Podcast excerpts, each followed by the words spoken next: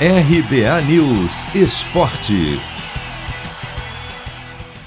Atacante William deve voltar ao Corinthians no jogo desta quarta contra o Fluminense pela 26ª rodada do Brasileirão. Ele está recuperado das dores musculares que o tiraram do duelo contra o esporte e deve ser titular. Até porque o atacante Jô foi liberado para resolver questões pessoais. Ou seja, tudo indica que o Corinthians terá William e Gabriel Pereira nas pontas, com Roger Guedes centralizado no ataque.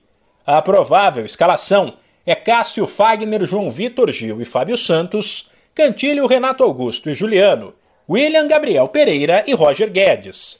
Somente quatro pontos separam os dois rivais na tabela.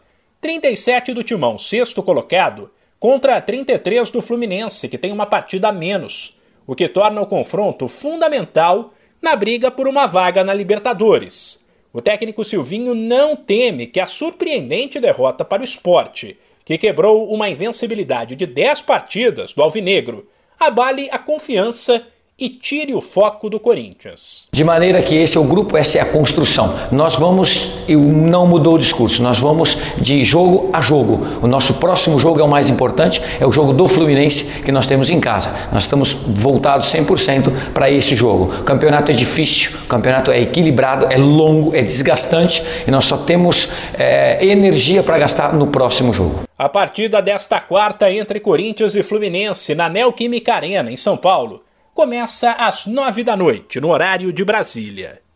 De São Paulo, Humberto Ferretti.